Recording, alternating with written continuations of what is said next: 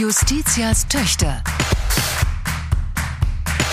Der Podcast zu feministischer Rechtspolitik.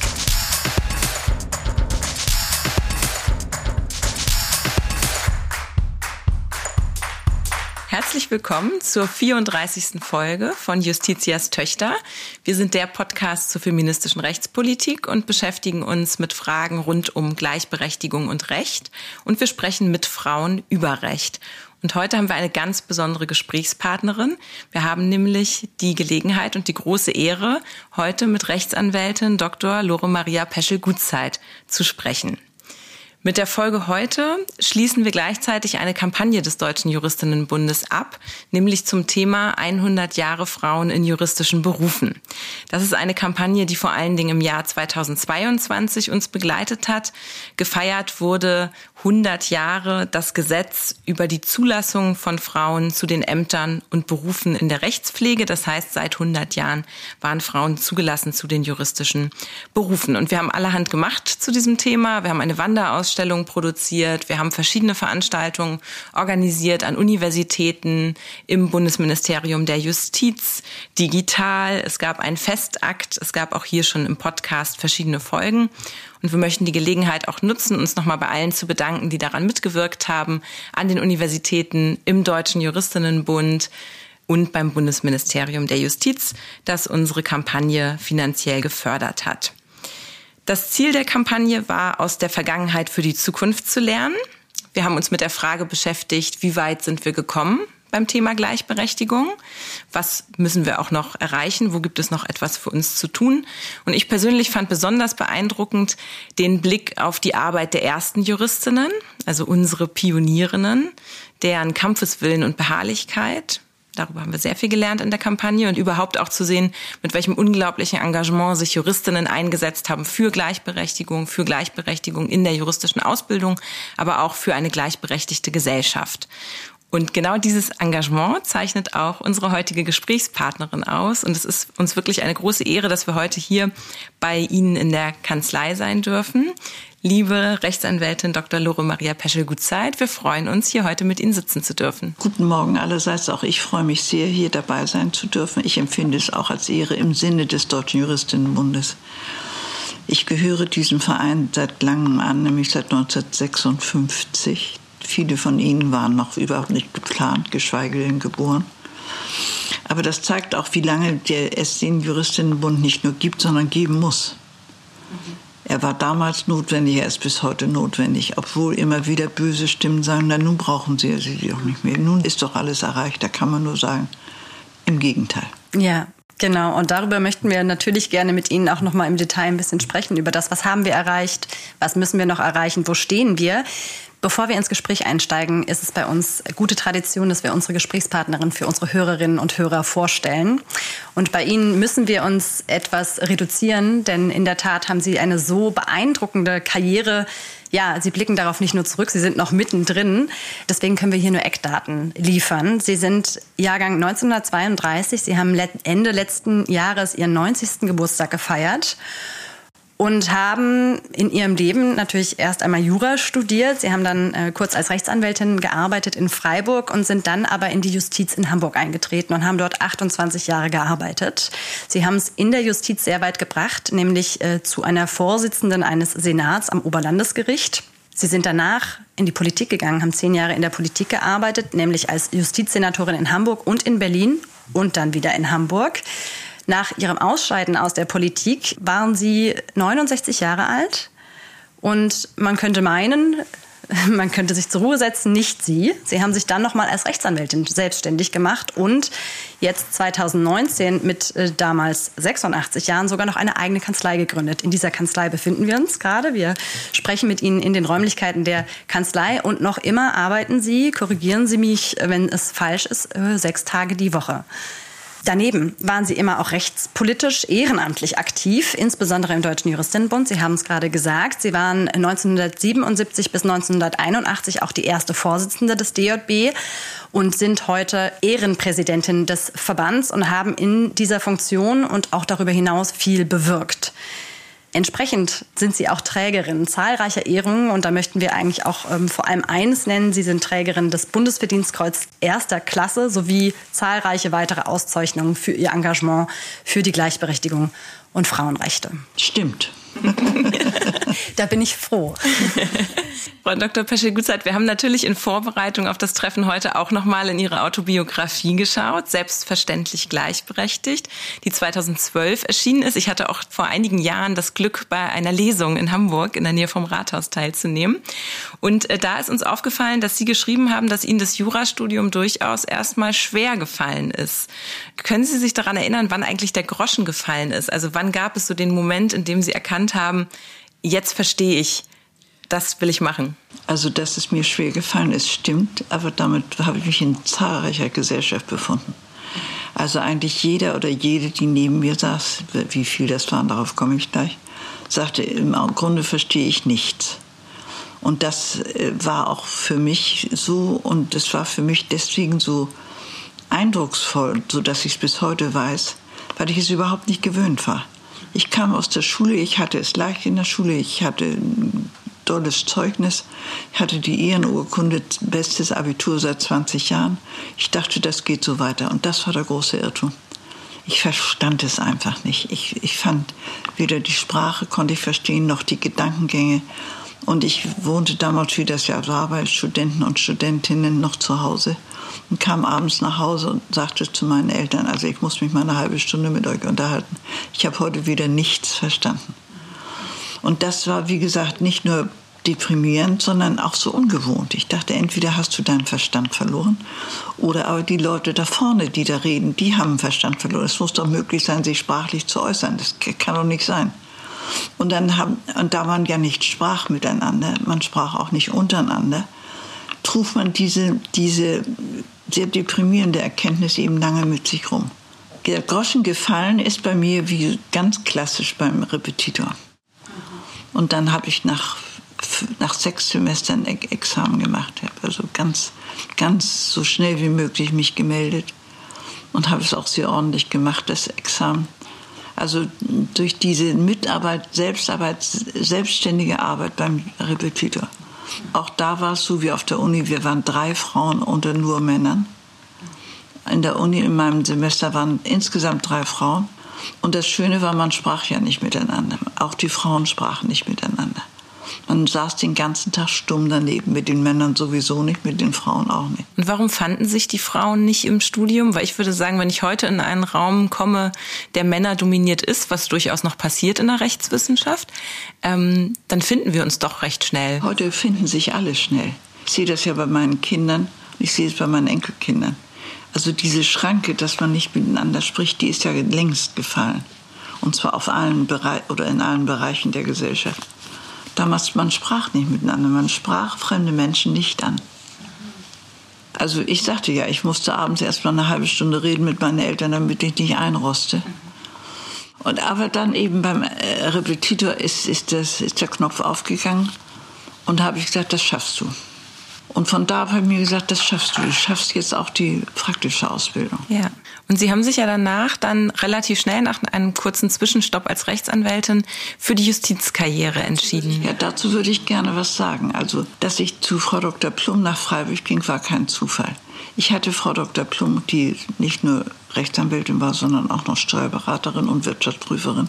Also ein ganz wirtschaftlich ausgelegter Laden kennengelernt auf einer Tagung der deutschen Juristinnen im Königswinter. Das war in den 50er Jahren.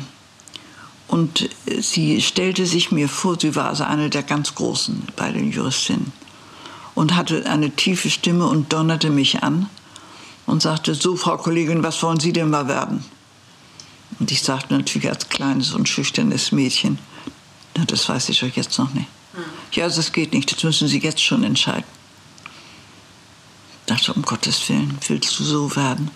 Mit, äh, man nannte sowas Herrenschnitt damals, so gerade zurückgekämmte Haare, hinten so abgeschnitten, mit so einem Topf abgeschnitten. Und ganz lange Röcke, so bis zu den Knöcheln. Und so ein Herrenkostüm, also so ein Herrenjackett. Ich sagte zu meiner Freundin Ilse, die auch Jura studierte, so hör mal, so möchte ich nicht werden. Aber Frau Dr. Plum sagte, gut, dann kommen Sie zu uns und wir bringen es Ihnen bei. Ich dachte, um Gottes Willen, ich kriegte richtig Angst. Und da sagte Frau Plum, Sie werden es nicht bereuen. Melden Sie sich rechtzeitig, wenn Sie soweit sind, nach dem Examen. Und dann machen Sie die erste Station bei uns. Und dann habe ich gedacht, na vielleicht muss ich es doch machen. Und zwar, da kam ein sehr, sehr schlimmes Ereignis dazu. Mein erster Mann Helmut starb zwischen äh, schriftlichem und mündlichem ersten Examen an Krebs mit 26 Jahren. Und da hatte ich so ein Bedürfnis, Hamburg zu verlassen, weil er da gestorben war und ich bis zum Schluss bei ihm war, dass ich dachte, ich kann nicht weit genug weg sein, da gehst du nach Freiburg. Also das steckte so dahinter und dann habe ich meine Angst überwunden. Und ich habe das natürlich nie bereut. Ich habe da wahnsinnig viel gelernt. Bei den drei Damen, das war Frau Dr. Plum, Frau Dr. Fettweiß und Frau Dr. Huber-Simons. Und Frau Dr. Plum war eben, wie gesagt, die große Wirtschaftsanwältin, die in allen Aufsichtsräten in Südbaden saß.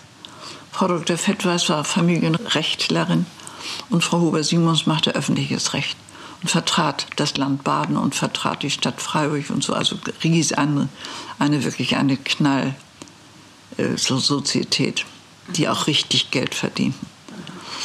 Und da bin ich geblieben und dann kam Frau Dr. Plum eines Tages und sagte, wenn es so weitergeht mit Ihnen, haben Sie eines Tages Aussicht auf Sozietät. Da dachte ich, das ist doch prima. Und dann schrieb Hamburg. Mein Ausbilder war im OLG, Herr Danzer, und schrieb, nun kommen Sie mal nach Hamburg zurück, Sie haben ein anständiges Examen und äh, wir haben Ihnen eine Stelle freigehalten. Wir brauchen Sie in der Justiz, wir brauchen Frauen. Ich saß ja in einem Frauenbüro, das war das berühmte Frauenbüro in Freiburg. Wieso ich nun wieder? Und dann habe ich also sehr mit mir gerungen und dann habe ich eines Tages gesagt, okay, dann soll es so sein. Habe dann zurückgeschrieben, okay, ich komme. Und so bin ich dann 1960 in die Justiz in Hamburg eingetreten. Also es geht ein bisschen nach dem Motto, halb zog sie in, halb sank hin.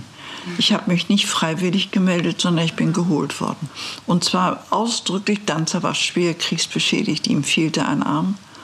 Er sagte, wir brauchen Frauen in der Justiz. Es geht so nicht weiter, dass nur Männer alles beurteilen. Das ist ein schiefes Bild, das wir uns da machen.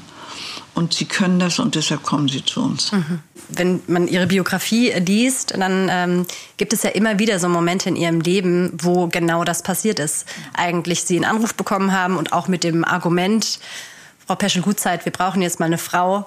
Kommen Sie doch mal, machen Sie es doch mal. Da wollen wir auf jeden Fall noch mal drüber reden, aber ganz kurz dazwischen vielleicht noch mal eine Anekdote einstreuen. Immer ist es ja nicht so gelaufen. Nein. Sie waren ja dann auch am Landgericht. Sie sind diesem Anruf gefolgt. Sie waren in Hamburg dann in der Justiz und ähm, haben dann einen äh, Schritt machen wollen, nämlich eine Kammer zu wechseln in eine Pressekammer. Und da lief es ja nicht so, dass man ihnen gesagt hat, wir brauchen unbedingt eine Frau. Im Gegenteil, Markowka, der Präsidialrichter, der mich auch sonst nicht gerne leiden mochte, sagte zu mir, das können Sie vergessen. Engelschall war der Vorsitzende der Pressekammer, nimmt keine Frauen. Habe ich gesagt, das ist ja ganz prima. 20 Jahre nach Inkrafttreten des Grundgesetzes erzählen Sie mir sowas, Herr Markowka. Ja, ich kann Ihnen ja nur sagen, wie es ist. Er nimmt keine Frauen. Das können Sie vergessen. Da habe ich gesagt, das schauen wir mal. Und bin hin zu ihm. Hinter einer Glastür sah ich einen Schemen und ich klopfte. Und eine tiefe Männerstimme sagte herein, aber ganz unfreundlich. Und ich ging rein, Sie kennen den Text, und ich habe gesagt, Herr Engelscher, ich bin Frau Pesche-Gutzeit. Das weiß ich doch. Ich sage, woher kann ich wissen, dass Sie das wissen? Ich sehe Sie heute zum ersten Mal. Also guten Tag. Und was wollen Sie? Ganz unfreundlich. Und da habe ich gesagt, ich habe gehört, Sie hätten so gern eine Frau an Ihrer Kammer. Ihnen kann geholfen werden. Der hatte das Gefühl, er hört nicht richtig. Und als er sich erholt hatte von seinem Schrecken, sagte er schließlich, da fiel ihm seine gute Erziehung wieder ein. Und er sagte, nimm Sie Platz. Ich stand ja die ganze Zeit. Ich setzte mich also artig hin. Und er sagte, nehmen Sie einen Sherry. Es war morgens um zehn oder elf. Ich trinke wirklich morgens um zehn keinen Sherry. Aber ich habe natürlich so getan, als sei das mein Lieblingsgetränk. Da habe ich gesagt, ja gern, mit schmelzendem Lächeln.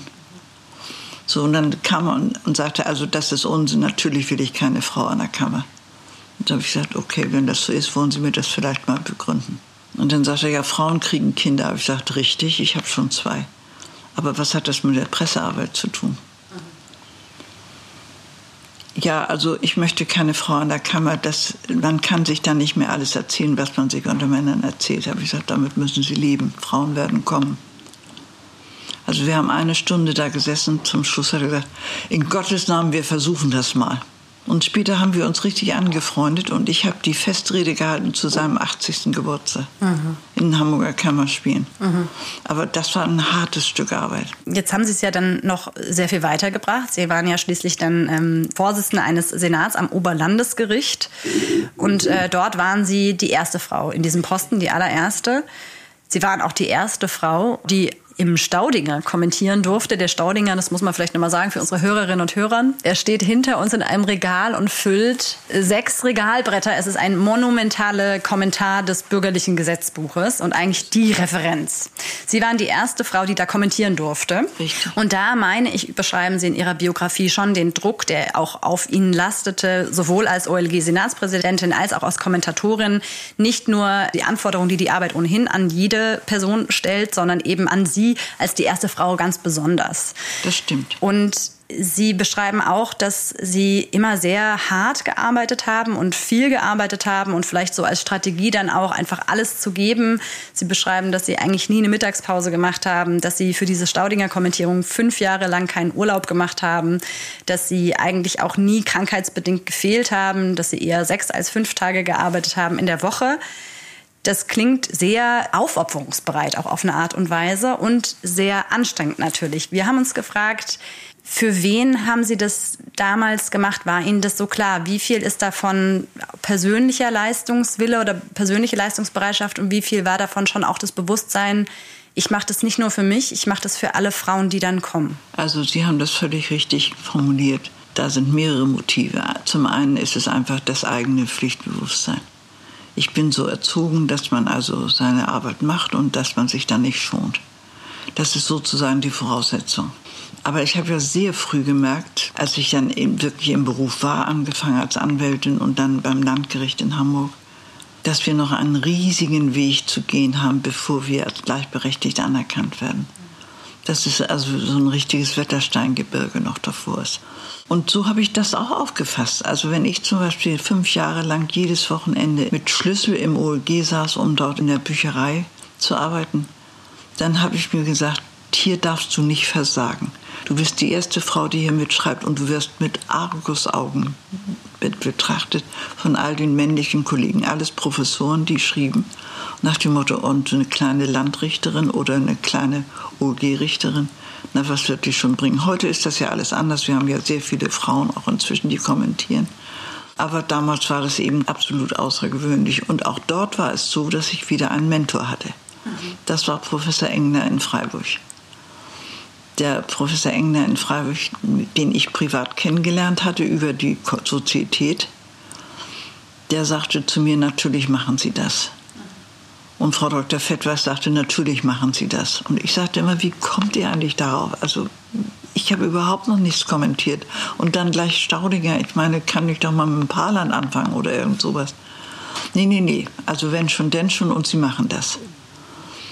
Und dann hat Engler, also Professor Engler, sich an den Staudinger Verlag, er war mit dem Verleger befreundet, gewendet und hat gesagt, ihr gebt jetzt meiner Frau eine Chance. Das war Dr. Sellier und Dr. Sellier sagte, aber sie muss gut sein, sonst fallen wir alle auf den Bauch. Und das macht natürlich einen enormen Druck. Aber auf der anderen Seite hält es einen natürlich auch am Leben. Dass man sagt, hier nichts hier mit Krankheit und hier nichts mit Urlaub und so, sondern eigener Schlüssel.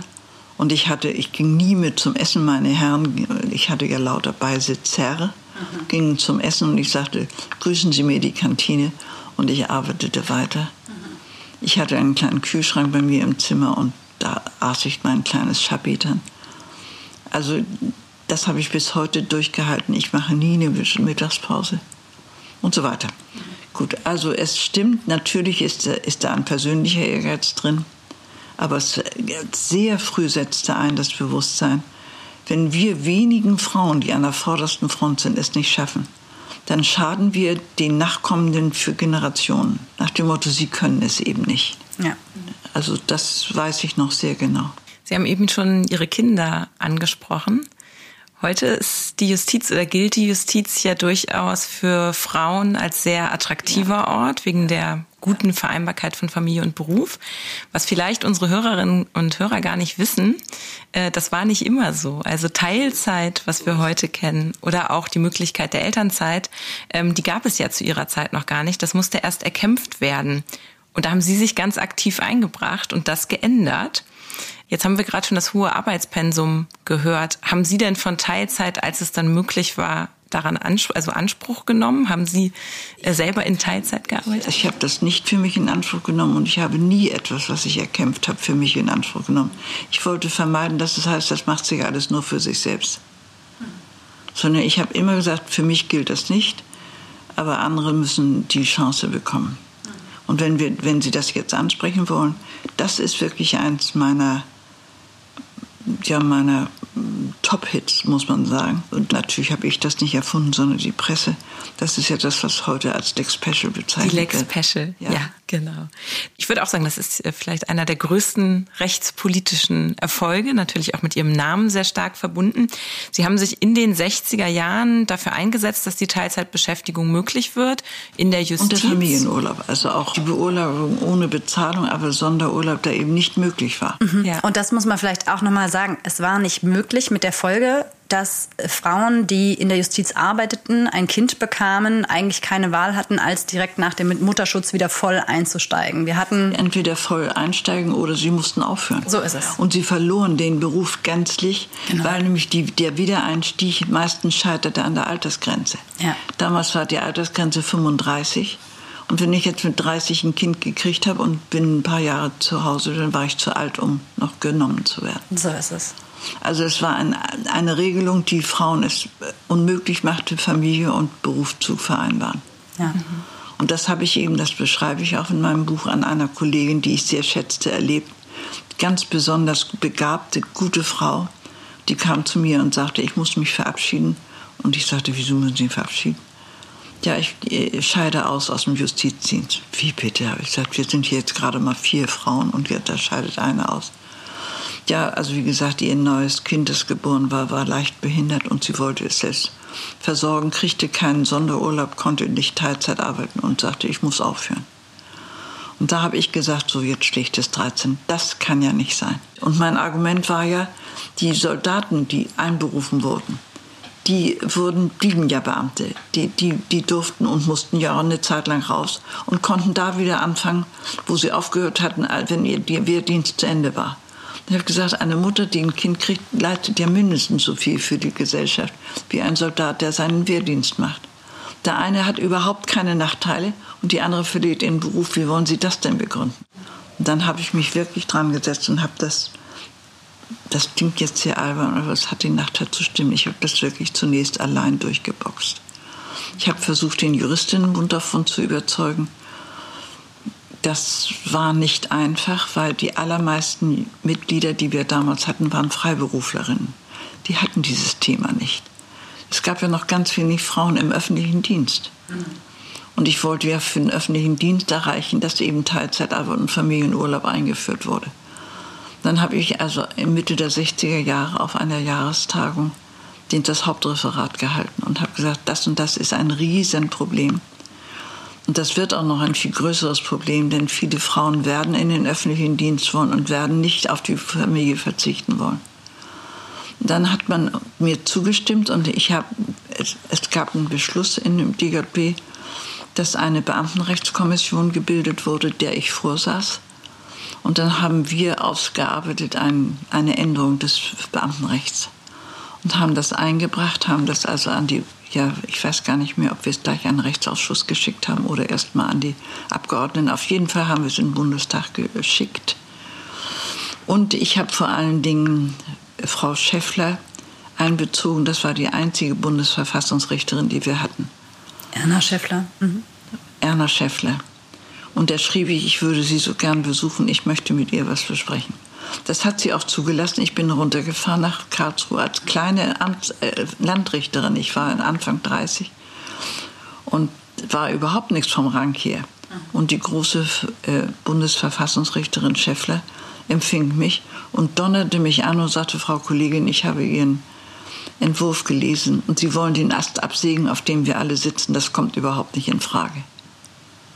Ich konnte nur sagen, irgendwie greifst du auch daneben. Also das, dann habe ich aber gesagt, das sehe ich ganz anders, Frau Schäffler. Und habe richtig ein Streitgespräch mit ihr geführt. Und wir sind auch nicht freundlich geschieden. Aber wie das häufig in meinem Leben war, hinterher hat sie nachgedacht und hat gesagt, da ist was dran. Und was meinte sie mit dem Ast, auf dem wir sitzen, den Sie absägen wollten? Wir dürfen keine Sonderrechte für Frauen haben. Und ich habe gesagt, Frau Schäffler, in dem Augenblick, in dem ein Mann kommt und sagte, er möchte gerne Teilzeitarbeit leisten, weil er ein Kind versorgen will, sind wir doch die Ersten, die sofort sagen, wir erstrecken es auf beide Geschlechter. Aber ich kenne solchen Mann nicht. Und Sie kennen auch solchen Mann nicht. Es gibt keine Männer, die sich für Kindererziehung interessieren. Also machen wir es für Frauen. Und sie sagte, das, ist doch grob verfassungswidrig. Habe ich gesagt, da soll erst mal jemand kommen und sagen, ich möchte mein Baby auch versorgen und ich stehe nicht drin in der Verfassung, äh, in, in dem Gesetz. Also ich bin dabei geblieben, dass es zunächst nur für Frauen galt. Und der Präsidialrichter in Hamburg, als wir dann das Gesetz tatsächlich bekamen, ließ, ich, ließ mich zu sich rufen, Dr. Markowka, und sagte so, Frau Peschel, Jetzt haben Sie eine Pyrrhussicherung. Jetzt wird kein, keine Verwaltung, die bei Trost ist, noch eine Frau einstellen. Denn sie muss ja immer damit rechnen, dass die plötzlich sagt, ich bin schwanger oder hat ein Kind gekriegt oder ich möchte mein Kind selbst erziehen. Mit anderen Worten, wir sind sie plötzlich wieder los und müssen ihr eine Stelle freihalten. Das macht doch kein Mensch, der bei Trost ist. Da habe ich ihn angegrinst und habe gesagt, lieber Herr Markowka, wenn Sie das so handhaben, sehen wir uns in Karlsruhe wieder. Es ging nicht nach Karlsruhe. Es ging nicht nach Karlsruhe. Ja. Aber ich habe sehr darauf geachtet, wer eingestellt wurde. Mhm. Und wenn zehnmal hinter einem anderen Mann eingestellt wurde, bin ich zu Herrn Markowka geeilt und habe gesagt, denken Sie an Karlsruhe. Mhm. Heute ist es, würde ich sagen, eigentlich eine Selbstverständlichkeit. Wir können in Teilzeit arbeiten. Man muss ja auch sagen, Sie haben das Gesetz durchgesetzt für den öffentlichen Dienst. Mittlerweile gibt es das in der Privatwirtschaft genauso. Wir haben Elternzeit, wir haben umfassende Elternzeit, wir haben, so hört man, auch ab und zu Männer, die sie in Anspruch nehmen und auch angeblich die, zunehmend. Ich höre aber immer nur acht Wochen. Ja, äh, genau. Da ist auf jeden Fall Luft nach oben, aber ähm, auch Teilzeit wird in Anspruch genommen. Das heißt, das sind Dinge, die zu ihrer Zeit wirklich noch erkämpft werden mussten. Ja, 68 ist das äh, äh, Beamtenrechtsrahmengesetz verabschiedet, 69 die Ländergesetze, die mussten ja alle angepasst ja. werden. Mhm. Nicht, also das ist so richtig die 68er Zeit gewesen. Was, wenn wir jetzt, weil das ist ja auch die Folge ähm, zu 100 Jahre Frauen in juristischen Berufen und wir blicken ja auch so ein bisschen zurück auf die Meilensteine der Errungenschaften und die Lex Special gehört äh, sicherlich dazu. Mich würde interessieren, im Vergleich zu, als Sie angefangen haben zu studieren und zu heute, ähm, wo wo stehen wir da? Also wie, äh, wie gut geht es sozusagen eigentlich uns Juristinnen heute? Und das wissen wir vielleicht gar nicht. Alles das, was gut ist, das hält man sehr schnell für selbstverständlich. Das ist im ganzen Leben so. Und damit ist der Mensch auch ganz gut ausgestattet. Dann muss er nicht lange nachdenken, warum ist es so. Gefällt, wird genommen, weiter. Also nicht, dass, denn, denn es sind ja immer noch genug Themen, die überhaupt kein bisschen bearbeitet sind oder unzufriedenstellend bearbeitet sind. Und dann kann man sich freuen über das, was wir geschafft haben, klar. Aber das ist es dann auch. Also ich jedenfalls habe so immer gelebt, denn ich, es liegt ja auf der Straße, was alles noch gemacht werden muss. Das geht los mit der Parität. Also da kann man mich richtig hochbringen, weil ich es einfach nicht akzeptieren kann und will, dass 70 Jahre nach Inkrafttreten des Grundgesetzes immer noch kein einziger Landtag in Deutschland eine heftige Beteiligung von Frauen hat. Das kann man nicht begründen. Und ich weiß natürlich, ich habe mich auch beschäftigt, auch mit der letzten Bundesverfassungsgerichtsentscheidung zu diesem Thema. Und ich meine, dass diese letzte Entscheidung eine Strickanleitung ist. Das ist, äh, das ist ein, ein Kochrezept. Wie muss man es machen? Und wenn alle Stricke reißen, muss die Verfassung ergänzt werden, muss Artikel 3 nochmal ergänzt werden. Ich saß ja in der Verfassungskommission und wir haben ja Artikel 3 ergänzt und das war auch natürlich, das war eine unglaubliche Szenerie, das kann man sich gar nicht vorstellen. Aber wir haben vielleicht nicht genug getan. Vielleicht muss noch ein weiterer Satz hinzu. Bis zum Erreichen von 50 Prozent Geschlechteranteil ist eine Bevorzugung zulässig. Also in grob gesprochen. Ja, ja. Aber also vielleicht da dürfen wir nicht uns festhalten an dem jetzigen Text von Artikel 3.2, sondern müssen sagen, wenn es denn daran angeblich scheitert, dann muss die Verfassung geändert werden. Ich würde vielleicht gerne, um unsere HörerInnen nochmal abzuholen, nochmal bei Artikel 3 einhaken, der ja ursprünglich Männer und Frauen sind gleichberechtigt lautete. Und Sie haben jetzt gerade schon angesprochen, die Arbeit in der gemeinsamen Verfassungskommission. Äh, und in dem Zuge wurde dann 1994 dieser Artikel 3 Absatz 2 um einen zweiten Satz ergänzt. Der Staat fördert die tatsächliche Durchsetzung der Gleichberechtigung von Männern und Frauen. Tatsächliche Durchsetzung der Gleichberechtigung und wirkt auf die Beseitigung bestehender Nachteile hin. Also ein jedes Wort umstritten gewesen. Fördergebot. Genau, und das würde uns natürlich ungemein interessieren, diese Arbeit in der gemeinsamen Verfassungskommission. Ich habe gelesen, auch damals gab es aus der Frauenbewegung heraus die Forderung, auch die ähm, gemeinsame Verfassungskommission sollte paritätisch besetzt sein. Das war sie nicht. War sie nicht. Vier Frauen waren wir. Mit welchen Widerständen hatten also Sie Also wir waren zu 32 kämpfen? Leute in der Verfassungskommission. Das erklärt sich aus 16 Bundesländern und dem entsprachen 16 äh, Abgeordnete aus dem Bundestag. Also die Zahl war vorgegeben und rechnerisch. So, und die Länder konnten Frauen abordnen. Natürlich konnte der Bundestag auch Frauen schicken, taten die aber nicht. Und die Länder schickten vier Justizministerinnen. Nach dem Motto, die werden das hoffentlich können. Und das war Frau Lindbergh für Berlin, das war Frau Merck für Hannover, das war Frau Humann-Denhardt für Hessen und das war ich für Hamburg. Da haben wir gedacht, okay, wenn es denn so ist, dann müssen wir das alles machen.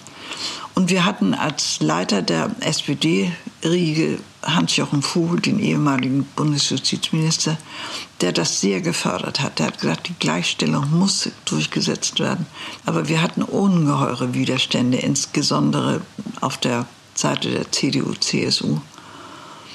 Alles, was wir vorschlugen, war angeblich weißer Qualm, war was hatte einer immer gesagt? Quallenfett. Also es war alles Lyrik, es gehört alles nicht in die Verfassung. Und wenn wir fragten, was gehört denn in die Verfassung, na, das steht ja ja schon. Mehr brauchen wir nicht. Gleichberechtigung ist, ist ja Satz.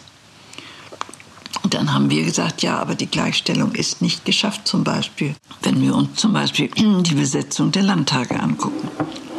Wir haben ausdrücklich gesagt, Natürlich muss das Bundeswahlgesetz geändert werden, aber das muss ja übereinstimmen mit der Verfassung.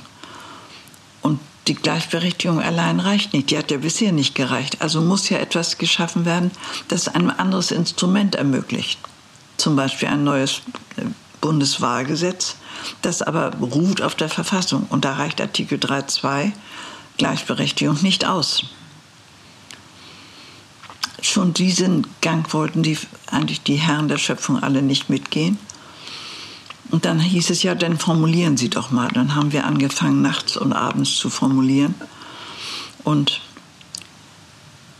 was immer wir den nächsten Morgen vorschlugen, verfiel der Ablehnung. Und zum Beispiel dann hatte ich vorgeschlagen, die, die bestehenden Nachteile müssen also beseitigt werden. Dann kam aus der CDU-Gruppe der Vorschlag, müssen abgebaut werden. Nee, nee, nee, habe ich gesagt. Wenn ich eine Mauer von zehn Metern habe und ich baue ab, dann baue ich einen Meter ab, dann habe ich immer noch neun Meter Mauer. Mauer beseitigt muss es sein. Beseitigung ist kein, kein Verfassungsdeutsch. Da habe ich gesagt, dann wird es jetzt Verfassungsdeutsch. Das ist einfach begrifflich was anderes. So, und wir saßen relativ fest, wir vier, und Vogel machte uns Mut und sagte, nee, ihr bleibt dabei. Ich habe gesagt, mein lieber Hans-Jochen, aber wir brauchen eine Mehrheit hier, denn diese Verfassungskommission hatte sich eine Satzung gegeben, dass auch dort zwei Drittel Mehrheit äh, geschafft werden muss, weil, weil wir es sonst nicht durch den Bundestag kriegen mhm. für eine Verfassungsänderung oder Ergänzung. Und eines Morgens kamen die Herren von der CDU-CSU rein mit einem Lächeln auf den Lippen wir dachten, das ist ja jetzt ganz erstaunlich. Wir dachten schon Böses. Und dann hieß es, ja, also meine Damen, wir haben noch mal nachgedacht, wir können ja über alles reden. Wie kam es dazu? Cool hatte seine Leute zu sich gerufen und hatte, hatte sie angedonnert und hatte sie gefragt, ob sie noch bei Trost seien. Die nächste Wahl stehe bevor und Frauen hätten das Übergewicht in der Wahl. Na, selbstverständlich müsste hier was geschehen. Und daraufhin waren sie plötzlich bereit, diesen Satz mitzutragen. Und heute weiß ich, man hätte ihn vielleicht noch genauer formulieren müssen, aber das war eben ein unglaublicher Druck, der da auf uns lag. Jedes Wort wurde uns also aus dem Maule gerissen nach dem Motto, das ist kein Verfassungsdeutsch, das ist Lyrik, das ist dies, das ist das, das ist wie gesagt Quallenfett. So, und so ist er reingekommen, der Satz. Und er ist ja auch gut, er ist ja in Ordnung. Wir haben biografisch einen kleinen Sprung gemacht, unbemerkt. Eine lange Zeit waren Sie in der Justiz, bevor Sie dann tatsächlich in die Politik nochmal gewechselt sind. Das war auch eher Zufall oder beziehungsweise. Zufall ist, ist gut ausgedrückt. Ja. Für mich total überraschend. Sie müssen sich das so vorstellen, ich sitze morgens beim Frühstück gegen halb acht und es geht das Telefon und unser Kinderarzt Dr. Oster ist am Telefon und sagt, ich gratuliere sehr zur Senatorin. Ich sage, Herbert, wovon redest du denn? Naja, im Hamburger Abendblatt steht auf Seite 1, du wirst Justizsenatorin. Ich sage, mach keinen Quatsch. Ich weiß von nichts. Kein Mensch hat mit mir gesprochen. Ich rufe dich wieder an. Ich bin runtergesaust an den Briefkasten. Da lag das Hamburger Abendblatt. Pesche Gutzeit wird Justizsenatorin. Also ich bin erstmal ins Bad gerast. Ich habe gesagt, jetzt wird's ernst. Du musst wenigstens angezogen sein. und dann bin ich, als ich aus dem Bad raus war, nochmal an den Briefkasten gegangen in einer Ahnung. Und da lag ein roter Umschlag drin. Ein Brief von Foscherau, der ja damals erster Bürgermeister war sehr geehrte Frau Dr. Pesche-Gutseite und so weiter und so fort. Ich erwarte Sie um 1 Uhr in meiner Kanzlei. PS, ein anderer Termin steht nicht zur Verfügung. Da habe ich gesagt, das sind ja vielleicht Methoden. Was, wenn ich jetzt Sitzung habe, der kommandiert sie einfach zu sich. Was ist das denn? Und dann bin ich da also hingeeilt. Und dann hat er mir eine halbe Stunde einen Vortrag gehalten, was das für ein übles Amt ist, der Justizsenator und wie schnell man da wieder draußen ist, wie viel schon gescheitert sind und zurückgetreten worden sind und so weiter. So dass ich schließlich ungeduldig wurde und sagte, Herr Bürgermeister, ich gehe davon aus, dass Sie mir den Justizsenator ausreden wollen, denn anders kann ich Ihre Rede nicht verstehen. Nein, wie kommen Sie darauf? Wir wollen Sie ja gerade haben. Das war typisch Foscherau. Ihm also erstmal Salz in die Wunde streuen. Dann habe ich gesagt, ich bin noch gar nicht sicher, dass ich das überhaupt will. Wie kommen Sie denn überhaupt auf mich? Ja, Sie sind uns empfohlen worden. Als was und für was? Ja, für die Gleichberechtigung.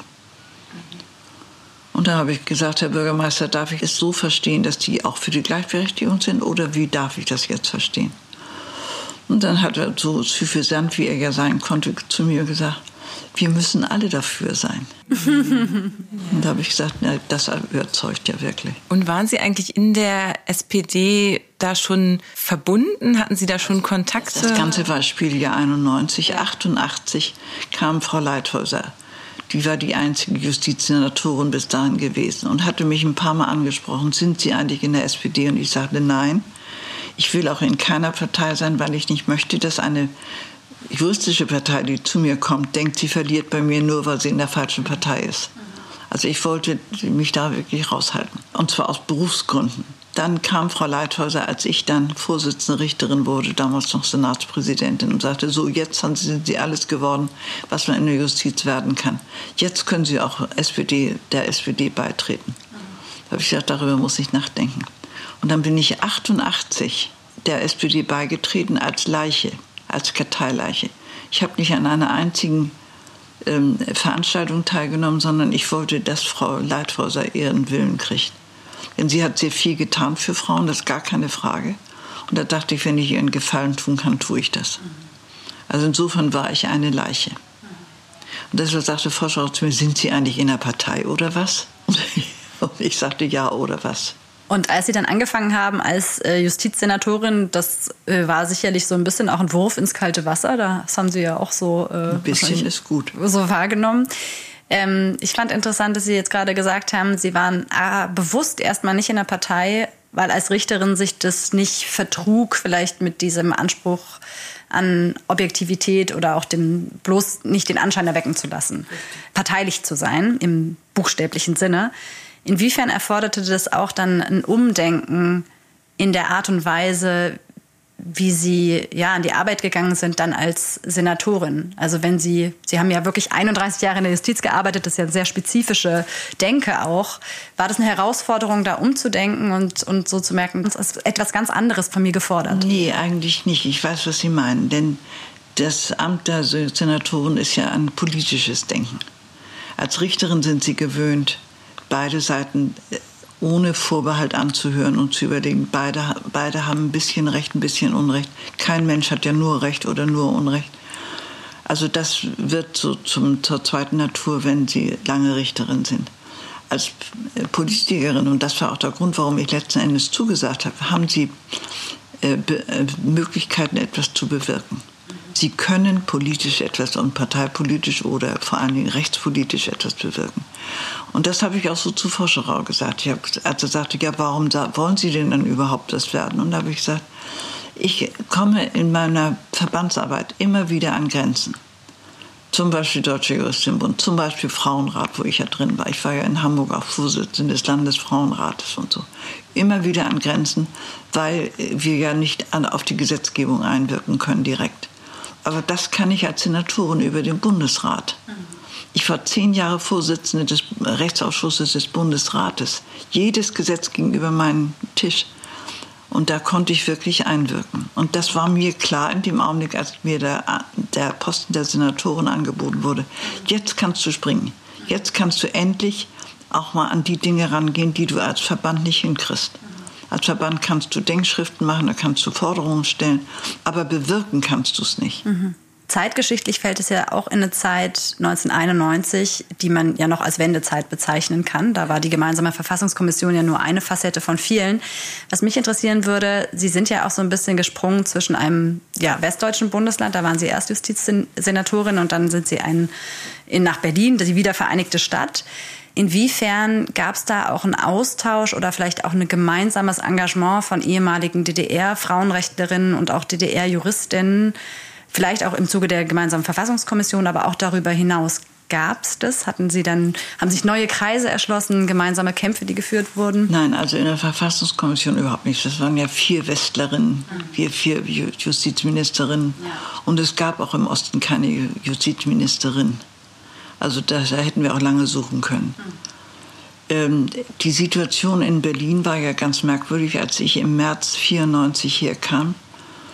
Da waren ja alle Ostrichter erstmal freigesetzt worden. Und das hatte Frau Limbach veranlasst und sagte, wir übernehmen die wieder, die politisch einwandfrei sind. Das war die Situation, in der ich hier ankam.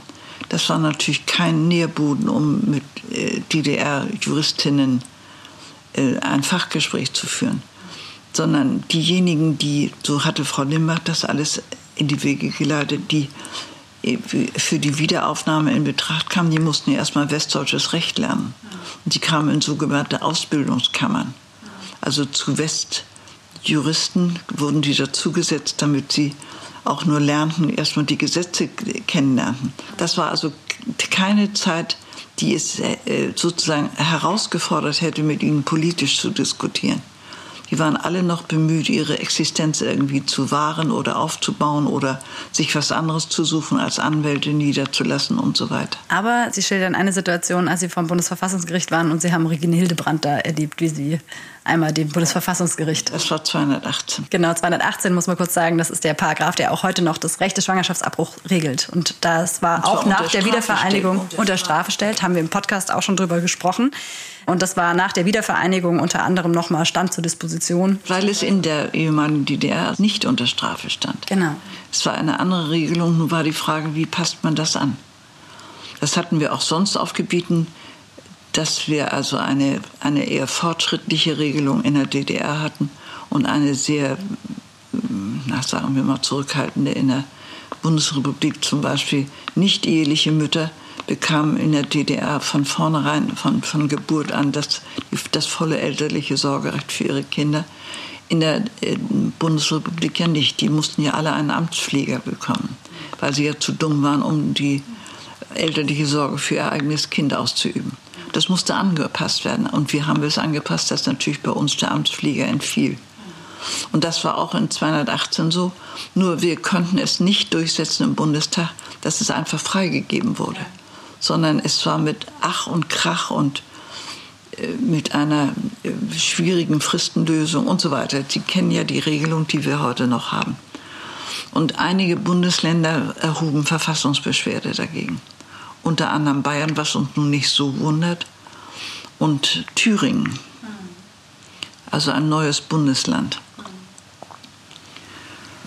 Und wir waren alle vertreten, also die Bundesländer. Ich war auch als, als Hamburger Senatorin vertreten. Vor mir saß Schröder als Ministerpräsident von Niedersachsen mit einem rohseidenen Anzug. Ich starrte die ganze Zeit auf den Anzug. Und Hildebrand war gekommen für Brandenburg. Und das Gericht machte Ausführungen über die jetzige Lage als solche und überhaupt. Und das werdende Leben und müsse doch geschützt werden. Also das, was wir nur alle rauf und runter kennen. Und irgendwann sprang Frau Hildebrand auf. Die war sowieso ja so ein kleiner Springteufel. Sprang auf, raste nach vorn zur, zur Richterbank. Die, diejenigen, die sprachen, die hatten einen Pult. Ja. Und man stand natürlich, während man mit dem Gericht sprach. Sie raste also zu diesem Pult, stemmte ihre Hände in die Hüften, drehte sich dreimal um sich selbst wie so ein kleiner Rumpelstilz und sagte, wo bin ich hier eigentlich gelandet? Wir dachten, was ist jetzt los, um Gottes Willen? Also die Presse oben, die hielt den Atem an, die sitzt da oben auf der Empore. Hier sitzen lauter Männer, die wollen über meinen Bauch entscheiden. Das gibt es doch nicht. Und der Vorsitzende wusste gar nicht, was er sagen sollte. Und er sagte schließlich, bitte nehmen Sie wieder Platz, Frau Ministerin. Und dann entfuhr es einem der Richter, als sie nämlich sagte, äh, Hildebrand hatte noch gesagt, natürlich muss das alles freigegeben werden, im schönsten Berlinerisch. Und dann sagte einer der Beisitzer der männlichen, und wie soll sonst der Promiskuität der Frauen gesteuert werden? Da habe ich gedacht, das gibt es doch nicht deutsche Gerichte. Das ist nicht Mittelalter, das sind 90er Jahre. Deswegen, Sie fragten am Anfang, was ist noch zu tun. Es ist an jeder Ecke noch was zu tun.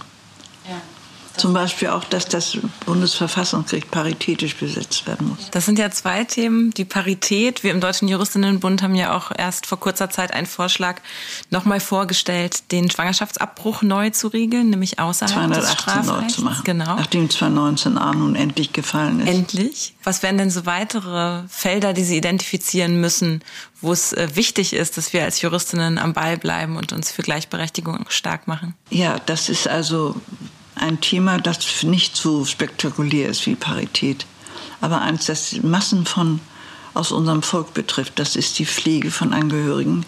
Und zwar kostenlos Care-Arbeit. Fast nur Frauen sind damit beschäftigt und sie bekommen für diese Tätigkeit, die ja im Sinne wirklich des Landes äh, ist, noch nicht mal Rentenansprüche. Also ich setze mich, ich habe mich kürzlich mit der Bundestagspräsidentin darüber sehr intensiv unterhalten. Ich setze mich dafür ein, dass ähnlich wie bei den Erziehungszeiten erstmal Kehrzeiten ähm, äh, rentenerhöhend endlich geregelt werden. Das Zweite ist, dass sie natürlich bezahlt werden müssen, aber erstmal müssen sie einen Rentenanspruch daraus herleiten können. Das liegt so auf der Hand. Und man fasst sich an den Kopf, warum das nicht angefasst wird. Denn ich meine, wir haben uns damals als äh, deutsche Juristinnenbund ja sehr für die Erziehungszeiten eingesetzt. Frau Kuhlers war ja unsere große Expertin im Rentenrecht. Und wir haben das verteidigt. Wir haben die Geschichte durchgeboxt, dass Kinderbetreuungskosten auch schon beim ersten Kind anerkannt werden. Unsere Mitvorsitzende Gisela Wild war diejenige, die geklagt hat. Wir haben sie unterstützt und so weiter. Also wir haben da wirklich viel auf dem Gebiet getan. Und dies liegt so auf der Hand. Wir haben Millionen von alten Menschen, die gepflegt werden müssen, die nicht alle in Heime können. Das machen alles Frauen. Und das alles für Gottes Lohn und dann noch nicht mal einen Rentenanspruch. Ja, das leitet vielleicht über zu unserer Abschlussfrage. Denn Sie haben viel erreicht, darüber haben wir gesprochen. Und Sie haben Ihre Strategie selbst beschrieben als Weg der Sachlichkeit, der Argumentation, der Ruhe und Verbindlichkeit und gern auch gepaart mit Humor. Jetzt sind wir 2023 und es gab mal die Prognose, dass 2030 die Gleichberechtigung erreicht sein wird. Jetzt haben wir das Gefühl, das wird nicht eintreten, sondern wir müssen noch sehr viel länger kämpfen und es gibt noch sehr viel zu tun. Haben Sie Verständnis dafür, wenn jetzt junge Frauen heute einen anderen Weg wählen, nämlich vielleicht einen eher der Regine Hildebrand, äh, wenn sie also offen sagen, wir haben es satt, wir wollen nicht mehr freundlich fragen, freundlich argumentieren, sondern es muss sich jetzt endlich was bewegen und zwar nicht nur die Frauen. Also ich kann damit antworten, weil ich dieses Thema habe ich schon lange äh, nicht nur für mich entschieden, sondern auch verbalisiert. Es muss verschiedene Methoden geben. Und ich habe schon erwähnt, ich bin befreundet mit Alice Schwarzer. Und ich habe zu Alice immer wieder gesagt, und sie stimmt mir auch zu, Alice, wir haben ein ähnliches Ziel und wir haben unterschiedliche Wege. Du gehst auf die Straße, trommelst und, und schwingst die Fahne und haust auf deinen Bauch und ich argumentiere. Und beides ist notwendig. Es muss Krach gemacht werden und es muss argumentiert werden. Du erreichst die, die Professoren nicht mit Krach und du erreichst aber die Massen nicht, wenn du nur argumentierst. Und das ist bis heute meine Meinung und ich äh, gehe auch selbst so vor. Wo nötig ist, mache ich den Mund auf. Und wo es aufs Argumentieren ankommt, auf die, darauf den, den, dem Gegenüber zu zeigen, wo sie Fehler machen. Da muss man gewappnet sein. Ich äh, bin immer der Ansicht gewesen, wer nichts sagt, der kann auch nichts ändern. Die Frage ist nur eben, wie man es sagt.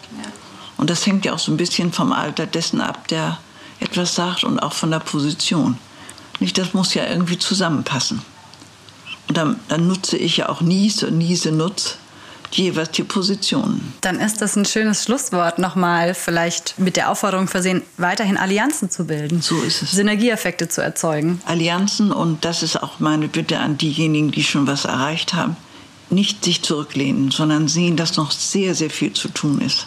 Denn man neigt natürlich so ein bisschen dazu, wenn man alle einiges erreicht hat, zu sagen, so nun sollen andere mal ran. Das müssen sie auch, aber man selbst darf nicht aufhören.